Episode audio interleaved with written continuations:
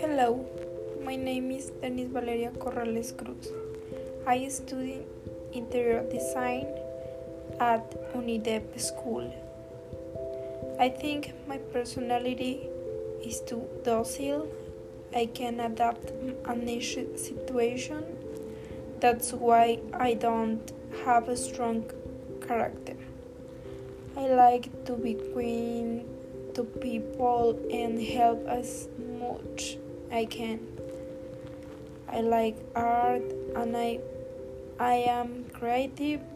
I know how to paint and draw and I really enjoy doing it. I love being with my friends and my family. I am very homely. Um, I think